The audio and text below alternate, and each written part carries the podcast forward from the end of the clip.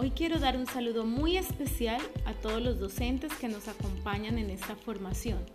Para el día de hoy vamos a hablar de los podcasts educativos. Podríamos definir el podcast como un medio didáctico que supone la existencia de un archivo sonoro con contenidos educativos y que ha sido creado a partir de un proceso de planificación didáctica. Puede ser elaborado por un docente, por un alumno o por una empresa o institución. ¿Cuáles son los beneficios del podcast como herramienta educativa? Primero puedes escucharlo cuando quieras. El alumno podrá escucharlo a la hora que él desee.